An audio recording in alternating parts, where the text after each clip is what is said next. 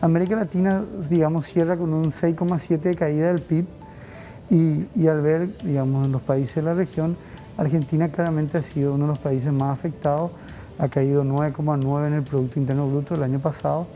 Por lo tanto, uno puede ver, y, y si queremos compararlo así con Paraguay, eh, el pronóstico, la predicción de cierre del 2021 sería un 6,6 un 6,5, dicen algunos. Esto es lo que tanto nos dicen en el discurso lo, eh, las autoridades del gobierno. Paraguay es el, el, país que menos cayó.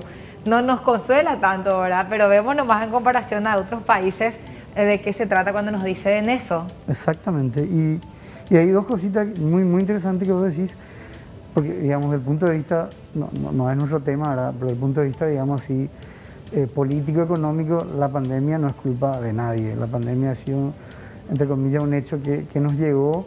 Y ahí yo siempre recuerdo ese cuentito de los tres chanchitos, ¿no es cierto? Que eh, eh, está que construyó la casita de paja, eh, de madera y creo que era de ladrillo, ¿no es cierto? Y bueno, claramente eh, los shocks o, o, las catástrofes o estos problemas en un mundo cada vez más conectado pasan. Es inevitable, no sabemos cuándo va a ser la próxima o cuándo ocurren estos, pero pasan. Y ahí es donde en estos momentos uno encuentra eh, eh, países que tenían su casita de paja y bueno, digo, hoy sacudió todo. Argentina hizo su casita de paja. Y Argentina creo que estaba en su casita de paja por lo que vemos los números que están acá. Nosotros teníamos la casita de madera, aunque mirando la región, digamos, no podemos decir como si fuera una, una mansión, pero bueno, es de madera todavía. Es de madera. Eh, y por otro lado, lo, lo, que tanto hablamos de eso, no sé si te acordás, Gladys, esto los efectos base. Porque nosotros podemos decir, pucha, Argentina va a crecer mucho más que nosotros este año. Sin embargo, cuando vemos es simplemente, el, podemos decir, el 66%. O sea, creciendo este año todavía no llega a cubrir o a empatar lo que ha sido la caída del año pasado.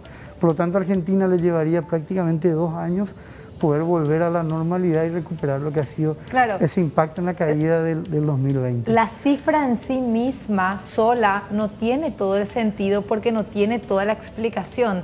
Si no ves la comparación, ¿con qué año te estás comparando? Y por eso que es muy importante también ver la evolución, digamos, porque uno puede decir de la cifra lo que quiere.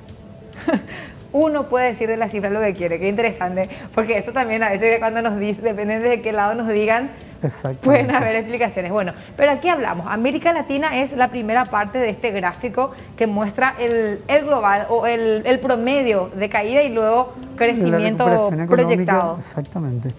Y bueno, eh, Argentina también ha sido ahí también es muy interesante este fenómeno, Gladys, que, que eh, por ejemplo, la economía, eh, Argentina ha sido una de, la, de, las economías que más se ha cerrado con la llegada de la pandemia y que al comienzo fue muy festejado por los mismos compatriotas, eh, por los mismos hermanos argentinos, como también nosotros acá.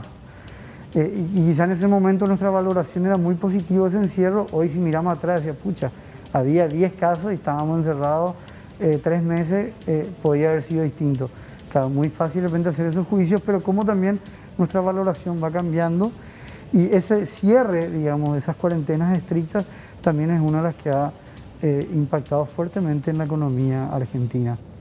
Por eso si pasamos quizás al siguiente gráfico te va a gustar. Este, gráfico siguiente. este siguiente gráfico me va a gustar, dice Alfredo Pereira, economista. Ustedes se dan cuenta, les encanta le a los economistas, pero le trajimos acá para que nos diga qué son estas rayitas. ¿Por qué me traes algo así, Alfredo? Mira, ¿qué es lo que es esto? ¿Y qué es lo que es, son estas eh, convergencias de diferentes este líneas? Es el estimador mensual de la actividad económica como nuestro IMAEP. Esto es mi economía, así de, así de irregular es nuestra economía, no, señora, señor. Mi, mi electrocardiograma un poco así pero, pero, esto lo que vemos es básicamente... ¿Qué es lo que dicen de estas es líneas? la variación, ¿no es cierto?, comparado mes a mes con el mismo periodo del año anterior. Por lo tanto, una subida alta significa que en ese momento respecto al año anterior hay un crecimiento o la bajada eh, significa que justamente ese periodo comparado al anterior hubo un descenso de la actividad económica en ese rubro. Entonces ahí vemos que en abril más o menos de 2019 hubo un desempeño interesante que fue bajando y que tuvo su pico eh, mínimo, digamos, se puede decir pico mínimo, es contradictorio. Sí, sí, no, no. Su... Eh, su nivel más bajo en abril de 2020, que sabemos cuando se cerró todo. Y en contrapartida, un año después, abril 2021, estamos en el efecto rebote quizás. Claro. Y que si vemos el gris, el gris, la línea gris en los dos gráficos, es la línea común del indicador de actividad económica, pero acá es importante ver qué, cuáles son los que le hicieron bajar y cuáles son los rubros que le hicieron subir.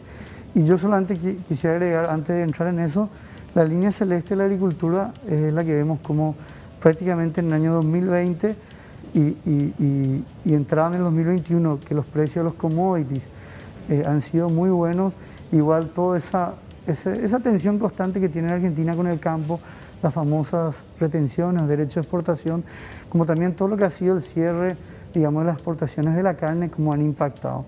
Y cerrando este gráfico tan, tan, tan lindo, digamos así, es tipo una obra de arte, vemos que la construcción ha sido eh, eh, muy importante en el segundo semestre, la caída en la pandemia y la recuperación de manera exponencial. Se habla mucho ahí también del gasto público, ha sido uno de los incentivos en este sentido, que tiene que ver también con elecciones a propósito. Y esto es interesante, el color rojo, la caída en hoteles y restaurantes.